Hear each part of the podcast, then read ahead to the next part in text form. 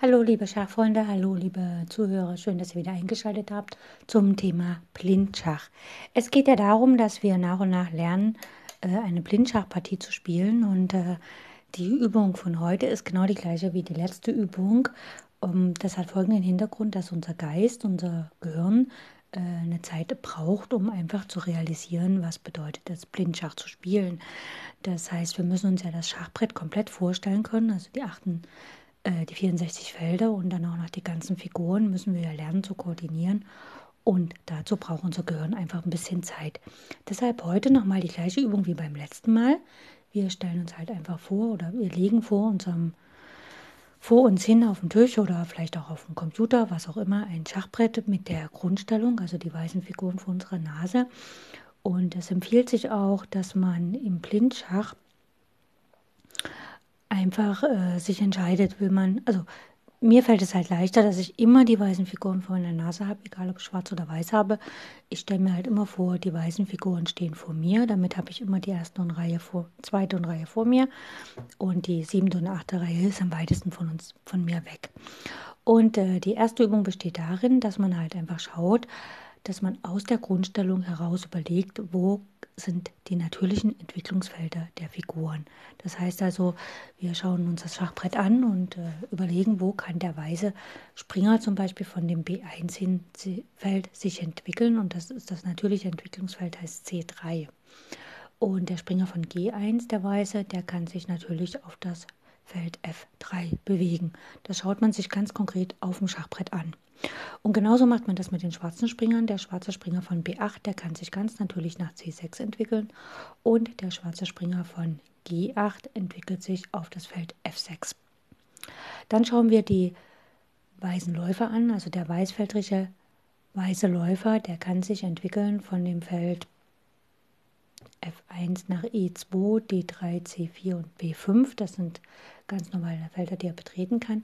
Das Feld A6 wird er höchstwahrscheinlich nicht betreten, weil der Bauer von B7 auf A6 dann schlagen kann. Und genau das gleiche machen wir mit dem schwarzfeldrigen Läufer der weißen Figuren und wir schauen einfach, was sind da normale Entwicklungszüge für den Läufer und das wäre von C1 das Feld D2, E3, F4 und G5. H6 äh, wird er nie ansteuern, weil einfach dann der Bauer von G7 schlagen kann. Genau das gleiche macht man halt mit den schwarzen Läufer, also der weißfeldrige Läufer von Schwarz, der steht auf C8. Das natürliche Entwicklungsfeld 1 wäre D7, ein anderes E6, ein nächstes F5 oder G4. H3 wird er nicht betreten, weil einfach der Bauer von G2 auf H3 schlagen kann. Und genau das gleiche ist mit dem Läufer auf F8 von Schwarz. Der schwarzfeldrische schwarze Läufer kann auf E7, D6, C4 oder B5 gehen, auf äh, B4 gehen, also C5, B4. Er wird nicht nach A3 gehen, weil dann der Bauer von B2 schlagen kann. Und jetzt kann man auch noch schauen, wo könnten denn die Läufer hingehen, wenn sie fianchettieren. Das heißt also, wenn der Bauer wenn sie nicht auf der langen Diagonale lang gehen, sondern auf der kurzen Diagonale. Da kann der Läufer von C1, der weiße, weißfeldrige, nach B2 gehen, äh, der schwarzfeldrige Weiße nach B2 gehen. Der weißfeldrige weiße Läufer kann von F1 nach G2 gehen und der weißfeldrige schwarze Läufer kann sich nach B7 entwickeln und der schwarzfeldrige schwarze Läufer kann sich von F8 nach G7 entwickeln. Jo, das wären so die natürlichen Entwicklungszüge der Läufer. Dann kann man auch noch hingehen und schauen, wo kann sich der König hin entwickeln, wenn er Rochade macht. Da würde der weiße König bei der kurzen Rochade auf dem Feld G1 landen, bei der langen Rochade auf dem Feld C1. Und der schwarze König würde bei der kurzen Rochade auf dem Feld G8 landen, das ist ein weißes Feld. Und wenn er die lange Rochade macht auf dem Feld C8. Übrigens landet der König nach der Rochade immer auf der gleichen Felderfarbe wie vor der Rochade. Also wenn der weiße König steht auf dem schwarzen Feld am Beginn, das heißt, er landet nach der Rochade auf dem schwarzen Feld und der schwarze König steht vor der Rochade auf dem weißen Feld, das heißt, er ist nach der Rochade auch auf dem weißen Feld. Jo, und dann kann man halt noch gucken, was sind die zentralen Felder, die muss man sich ziemlich genau einprägen. Das ist das Feld E4, wo sich der Bauer natürlicherweise hinentwickelt, wenn wir eine Königsbauerneröffnung spielen, ein offenes Spiel von Weiß. Oder halt der Bauer auf D4, also D4, wo sich der Darmbauer hin entwickelt, weil irgendwelche Darmbauerspiele spielen wollen. Für Schwarz ist das auch E5, das ist der Bauer, wer sich dahin entwickelt, der Königsbauer zwei Schritte nach vorne. Oder D5, wenn sich der Damenbauer zwei Schritte nach vorne entwickelt. Das macht man halt jetzt einmal, indem man wirklich tatsächlich das Schachbrett vor der Nase hat und die Felder benennt, wo die Figuren hingehen können.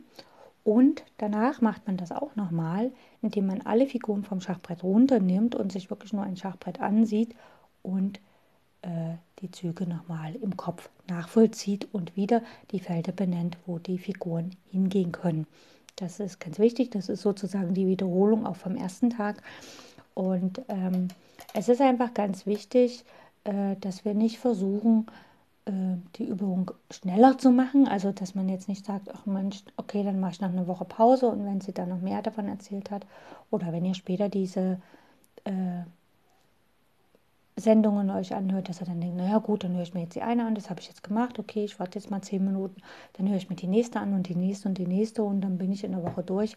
Nein, versucht ihr wirklich jeden Tag eine Übung zu machen und wenn ihr jetzt diese Übung zu langweilig findet, dann macht es halt so, dass ihr die ersten Übungen, die allerersten Übungen, die ich publiziert habe, also ich mache das ja jetzt äh, seit Januar, Februar, dass, also das sind jetzt schon drei Monate, dass ihr dann einfach die ersten Übungen nochmal hört und euch da rein vertieft und aber nicht die Übung von heute einfach fünfmal an einem Tag machen, sondern wirklich diese Übungen am Schachbrett direkt, also wo man sich halt so, dass man dann äh, das jeden Tag einmal macht, maximal zweimal, aber einen schönen langen Abstand dazwischen und dass man wirklich jeden Tag diese Übung macht. Ne? Also versucht es nicht wirklich diese Übungen äh, innerhalb von einem Monat oder zwei Wochen zu lösen, sondern nehmt euch Zeit dafür, weil der Effekt, also dass ihr das lernt, nicht, nicht viel größer ist. Ne? Also euer Geist, der braucht einfach Zeit, um sich das Schachbrett wirklich tatsächlich vorzustellen und das tatsächlich auch zu sehen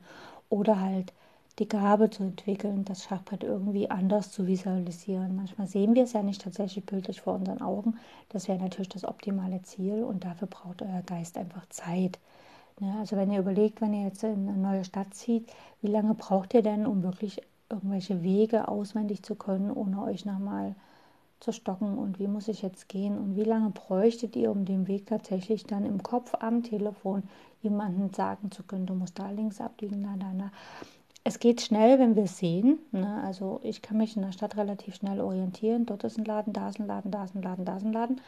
Aber wenn ich jemandem am Telefon dann erzählen soll, du musst jetzt da, mm, und dann ist das möglicherweise einer, der vielleicht auch noch nicht mal ähm, sich an Läden orientieren kann, sondern der möglicherweise gar nicht lesen kann oder der blind ist, dann muss ich ja direkt dann sagen, du musst geradeaus gehen, dann musst du links gehen und die nächste, äh, nach drei Kreuzungen musst du rechts gehen und dann musst du nochmal zwei Kreuzungen überqueren und dann wieder links und so. Das würde mir übelst schwer fallen, aber wenn ich durch die Stadt gehe und es sehe, fällt es mir leicht. Das heißt also, ich kann mich dann auch äh, gut orientieren, aber ich, ich kann es halt, ich, ich brauche tatsächlich eine ganze Weile, um es halt einfach blind zu visualisieren. Und genauso ist es beim Schach. Nehmt euch die Zeit dass ihr das erstmal am Schachbrett macht, die Übungen, und dann wirklich Stück für Stück äh, das blind macht und euch auch wirklich dafür Zeit lasst und eurem Geist auch wirklich und eurem Kopf auch wirklich die Zeit gebt, dass ihr das dann nach und nach visualisieren könnt.